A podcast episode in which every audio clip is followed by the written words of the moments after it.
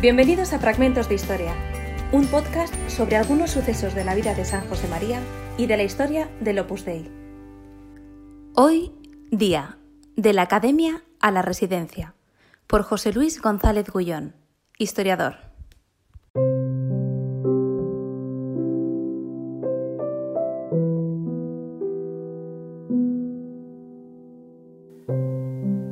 La primera actividad informativa para jóvenes que hizo José María Esquiva de Balaguer fue unas clases de formación cristiana y unas catequesis. Su idea fue, mi mensaje para la gente joven tiene que llegar tanto por la cabeza como por el corazón. Llegar por la cabeza, por la cabeza significa explicarles la doctrina cristiana, pero como ya eran jóvenes que tenían un background eh, cristiano, habían ido a colegios de religiosos, eh, en sus familias a veces incluso rezaban el rosario el sábado, por supuesto iban a la misa el domingo, eran practicantes. El fundador de la obra les dijo, mirad, más que daros doctrina cristiana, lo, que voy a hacer es enseñaros a tener una relación con Dios personal, más personal. Es decir, os voy a enseñar a cómo relacionaros con Dios, que es nuestro Padre. Y por otra parte, ir al corazón. Ir al corazón significaba decirles, como cristianos tenemos que tener sensibilidad social tenemos que tener eh, y llevar en el corazón los sufrimientos de los demás y también la ayuda que podemos prestar a los demás. Y eso se concretó en unas catequesis. Los domingos por la mañana, los primeros que se acercaron al fundador de la obra, llevados por Juan Jiménez Vargas, iban a dar catecismo a niños de primera comunión. hay que tener en cuenta que en aquella época había clases en la universidad de lunes a sábado. Dedicar la mañana del domingo a dar catequesis a unos niños de primera comunión pues era un ejercicio de generosidad y un ejercicio sin duda de donación cristiana a los demás. Entre los jóvenes que se acercaron al fundador de la obra, destaca al principio uno. Era un chico de quinto año de medicina que se llamaba eh, Juan Jiménez Vargas. Un hombre aguerrido, de ideas políticas muy definidas, él tenía una idea tradicionalista de España, un hombre que estaba, es la época, estaba eh, por ejemplo, en contra del sistema parlamentario eh, liberal, de modo particular porque ese sistema parlamentario en España, debido a la Segunda República, era un sistema que estaba eh, subordinando a la Iglesia en algunos aspectos.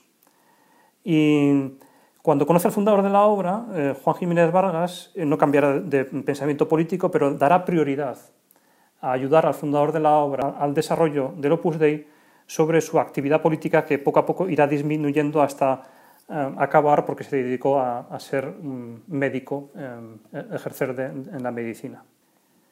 El ambiente que creó el fundador de la obra, tanto en la academia como sobre todo después en la residencia, era un ambiente pues, eh, pues juvenil, era el ambiente de la época, eran chicos, la mayoría que tenían 17, 18, 19 años y mm, muy, pues, muy activos tanto en la, vida de la universidad como en la propia residencia. Eh, por ejemplo, una de las cosas que hacían, que hicieron durante el curso, fueron excursiones. Se iban de excursión, a veces excursiones más bien de tipo cultural y otras más de tipo sencillamente eh, para oxigenarse haciendo algo de deporte. Tanto a la Academia Día como después a la residencia se iba pues porque un amigo invitaba a otro. Eh, de hecho, es muy llamativo. la residencia tenía 25 plazas el primer curso académico, 34-35, ni siquiera llegaron a llenarlas, eh, solamente consiguieron tener 14 residentes. El segundo año tenían 25 residentes. Pues lo impresionante es que tanto el primer año como sobre todo el segundo, sabemos por los datos que, que tenemos en el archivo, de las cartas, de los diarios, de los papeles de la residencia, que hubo más de 100 estudiantes, tanto un curso académico como el siguiente, que fueron por la residencia. A la, residencia día se iba por invitación, un amigo invitaba a otro, pero se permanecía por amistad. Se permanecía porque el ambiente gustaba, eh, se estaba en un ambiente alegre y a la vez un ambiente eh, de exigencia cristiana, de, alegría, de descubrir que había algo más que eh, el simple afán de estudiar o el simple afán de pasar un rato con los amigos. Sin duda, la personalidad de José María Esquiva de Balaguer era muy importante a la hora de marcar ese ambiente en la residencia. Pero también la marcaban los residentes que llevaban más tiempo, eh, los que llevaban algunos años en la obra, eh, que, por ejemplo, una de las cosas que tenemos mm, bonitas que se ve en esa época es el cuidado de los enfermos. Siempre había algún residente que por la gripe o por pequeñas enfermedades estaba en la cama. Y cuando estaban enfermos, el propio fundador de la obra, los demás miembros de la directiva de la residencia, pues los cuidaban les atendían. Tenemos una carta de un estudiante de Bilbao que se llamaba Emiliano Amán, después fue arquitecto en Bilbao, y él decía, estuve enfermo de gripe y don José María me visitaba cada dos horas. Dice, me recordaba más a mi madre que a mi padre, porque realmente pues, eh, tuvo esa delicadeza de estar atendiendo a este chico con frecuencia, eh, pidiendo pues, que le llevaran la medicina adecuada, la comida que le gustaba. Eran pequeños detalles en los cuales... Eh, bueno, pues se, veía cómo se querían entre ellos y cómo el fundador de la obra ayudaba a que se quisieran.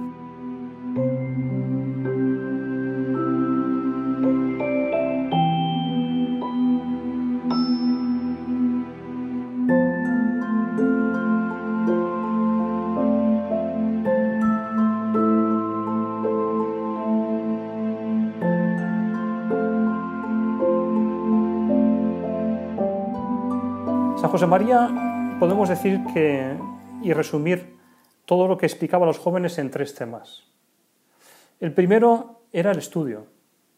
Lo único que hacía era aplicar el mensaje de la obra, la santificación de la vida ordinaria y concretamente del trabajo, aplicarlo a los estudiantes. Les decía, si sois estudiantes, vuestro trabajo es estudiar. Por lo tanto, lo que os pide la sociedad, lo que os pide vuestros padres, lo que os pide Dios, es que estudiéis bien, que seáis competentes profesionalmente en el estudio. Esto les llamaba la atención porque ellos estaban acostumbrados a que un sacerdote te hablara sobre Dios o sobre, no sé, sobre la iglesia, pero que un sacerdote te hablara sobre tu estudio les llamaba la atención.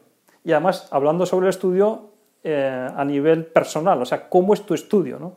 ¿Cómo trabajas? Algunos decían, en plan de broma, que el padre me decía esto, ¿no? Me decía, eh, hay que estudiar más, eres un granuja, que no me estudias, ¿no? este tipo de frases que usaba el fundador ya en la residencia día, en la primera residencia. El segundo tema, sin duda, era el trato con Dios, la relación con Dios. Y era eh, aquí lo que el fundador de la obra planteaba a cada uno, sobre todo en la dirección espiritual, pero también en las meditaciones que daba, era un encuentro personal con Jesucristo. Iba a la primera persona, al tú a tú con Dios. No era tanto dar ideas sobre la vida cristiana, hacer planteamientos, eran jóvenes que ya eran católicos y que tenían formación cristiana. Lo que les decía es, ¿cómo puedes eh, mejorar tu trato con Dios que es tu Padre? Esto también les impresionaba, ¿no? porque ellos lo que decían era, eh, claro, en parte me ponía entre la espada y la pared, me ayudaba realmente a, en el buen sentido, a enfrentarme a Dios, o sea, a ponerme delante de Dios a plantearme cómo yo realmente hablo con Dios. Y en tercer lugar, el tercer gran tema que planteaba el fundador de la obra era, mira, es muy bueno que seas un buen profesional, un buen estudiante, es muy bueno, es necesario que seas un buen hijo de Dios, que tengas un trato personal con Dios, pero tienes el peligro, o todos los católicos tenemos el peligro de quedarnos en nuestra torre de marfil, en lo nuestro, en nuestra gente, en mi estudio, en mi trato con Dios y en mi trato con mis amigos. Es lo que el fundador de la obra le llamaba hacer capillitas. Capillita es una, en aquella época se decía a ese grupo cerrado en el cual nos ayudamos, nos comprendemos y nos queremos entre nosotros, pero no nos, no nos abrimos a los demás. El fundador de la obra decía, el cristiano, y concretamente el mensaje de la obra, es un mensaje que está llamado a darse, a difundirse, a abrirse a los demás. En ese sentido, tú en la universidad, en tu facultad, Tienes que estar abierto a, y ofrecer tu amistad a todas las personas, también a las que piensan de modo eh, religioso, político, eh, social distinto que tú. Y por otra parte, también el espíritu cristiano nos lleva a tener sensibilidad social. El fundador de la obra lo que animó constantemente y realizó fue diversas actividades de voluntariado social, eh, que sobre todo estaban en la línea también de ayudar cristianamente a personas, pero otras eran sencillamente atender personas. Es lo que em, en, la, residencia hacían fundamentalmente dos actividades. Una, dar catequesis a niños de primera comunión. Y la segunda, visitar a personas necesitadas, a familias necesitadas. Es interesante, les llevaban habitualmente a estas familias necesitadas, eh, les llevaban eh, un poco de comida, eh, alguna pequeña cosa que pudiera servir al matrimonio, a los padres y que no tuvieran. Y después también a veces les daban un poquito de dinero. Lo que los propios universitarios habían recolectado entre ellos, con eso compraban algo de ropa, algo de alimento y les daban un pequeño donativo. El fundador de la obra les dijo, con esta ayuda social no vamos a resolver los problemas de la pobreza, eh, pero por una parte damos cariño a los demás, a familias concretas, con nombre y apellidos. Y por otra parte, esto nos ayuda a nosotros a, tener corazón cristiano, a esto, a darnos cuenta que no podemos estar solamente eh, pensando en nuestro mundo particular, tenemos que abrirnos a los demás. Una de las actividades de formación cristiana que hizo el fundador de la obra eh, fue em, su predicación. Él había comenzado el Opus Dei eh, dando clases de formación cristiana. Ahora habitualmente usamos el término círculos, círculos de formación cristiana, que es la misma idea, es explicar en la relación con Dios y sobre todo de un modo personal. Una vez que ya estaba en la residencia y que tenían un oratorio y por lo tanto tenían al Santísimo Sacramento con el Sagrario, eh, comenzó a predicar meditaciones a los universitarios en el oratorio de la residencia. Estas meditaciones solían ser los sábados y luego algunos domingos tenían también una jornada, habitualmente más o menos de 10 de la mañana hasta las 4 de la tarde, una jornada de retiro. En esa jornada de retiro el fundador de la obra les daba dos o tres meditaciones, eh, rezaban el rosario y sobre todo, además de las meditaciones, tenían tiempo eh, para eh, meditar sobre su vida cristiana en silencio, cada uno delante de Dios. Esta práctica entre los jóvenes también les llamaba un poco la atención. No era habitual que tuvieran retiros en las parroquias o en las asociaciones juveniles de estudiantes católicos. Y quizá lo que más eh, les impresionaba era eh, que el fundador de la obra les animara a que estuvieran a solas, ratos, en silencio, delante del Santísimo, delante de Dios. Esto les impresionaba. Tenemos uno de aquella época que dice, hoy hemos tenido un retiro mensual y hemos invitado a muchos amigos, estábamos 50 en el oratorio, estaba el oratorio absolutamente lleno. Y el padre ha comenzado la meditación diciendo con sencillez, realmente esto no se ve en Madrid en ningún sitio. Era bastante novedoso, pero les ayudaba. Lo que ellos dicen es que muchos cambiaron su modo de tratar a Dios por el modo con el cual el fundador de la obra hablaba con Dios. El trato con Dios era de tú a tú, decían como el mismo trato que él tenía con nosotros. Entonces nosotros aprendimos a hablar con Dios viendo cómo él hablaba con Dios. Algunos de los estudiantes que fueron por la residencia día le pidieron al fundador de la obra hablar con él sobre temas espirituales. Era algo normal, habitual y sigue siendo en la Iglesia, lo que llamamos el acompañamiento espiritual, la dirección espiritual, es decir, que un sacerdote, a veces también pasa en la Iglesia con un laico, pero en este caso un sacerdote, el fundador de la obra, ayudara en, el trato con Dios, en la vida de relación con Dios y también en el modo de plantear la propia vida cristiana a los estudiantes en este caso. Tenemos varios estudiantes que años más tarde, cuando el fundador de la obra murió, han contado cómo eh, tenían esta dirección espiritual con el fundador. Lo que ellos cuentan era, por una parte, que el fundador de la obra era muy, muy cariñoso, muy cercano. Se interesaba pues por tus padres, se interesaba por tu salud, por tu vida, por tu trabajo profesional, en este caso el estudio, la, asistencia a clases en la universidad.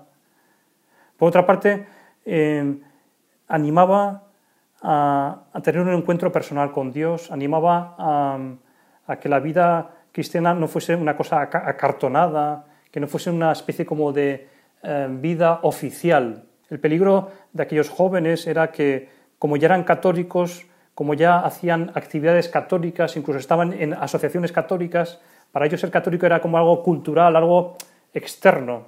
El fundador de la obra lo que les animaba era que tuvieran un encuentro con Jesucristo, un encuentro personal. Es muy significativo que uno de estos estudiantes que se había acercado al fundador de la obra en el año 1933, la primera entrevista que tuvo con él acabó con un libro que le regaló el fundador de la obra, en la cual le puso como, dedicatoria en ese libro que encuentres, que busques a Cristo, que encuentres a Cristo, que ames a Cristo.